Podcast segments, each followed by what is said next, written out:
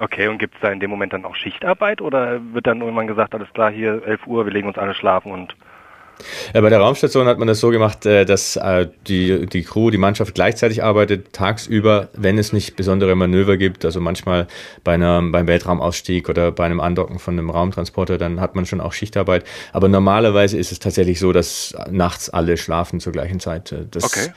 ist so ein bisschen einfacheres, angenehmeres Arbeiten. Es war damals beim Space Shuttle anders, da gab es wirklich Schichtarbeit rund um die Uhr.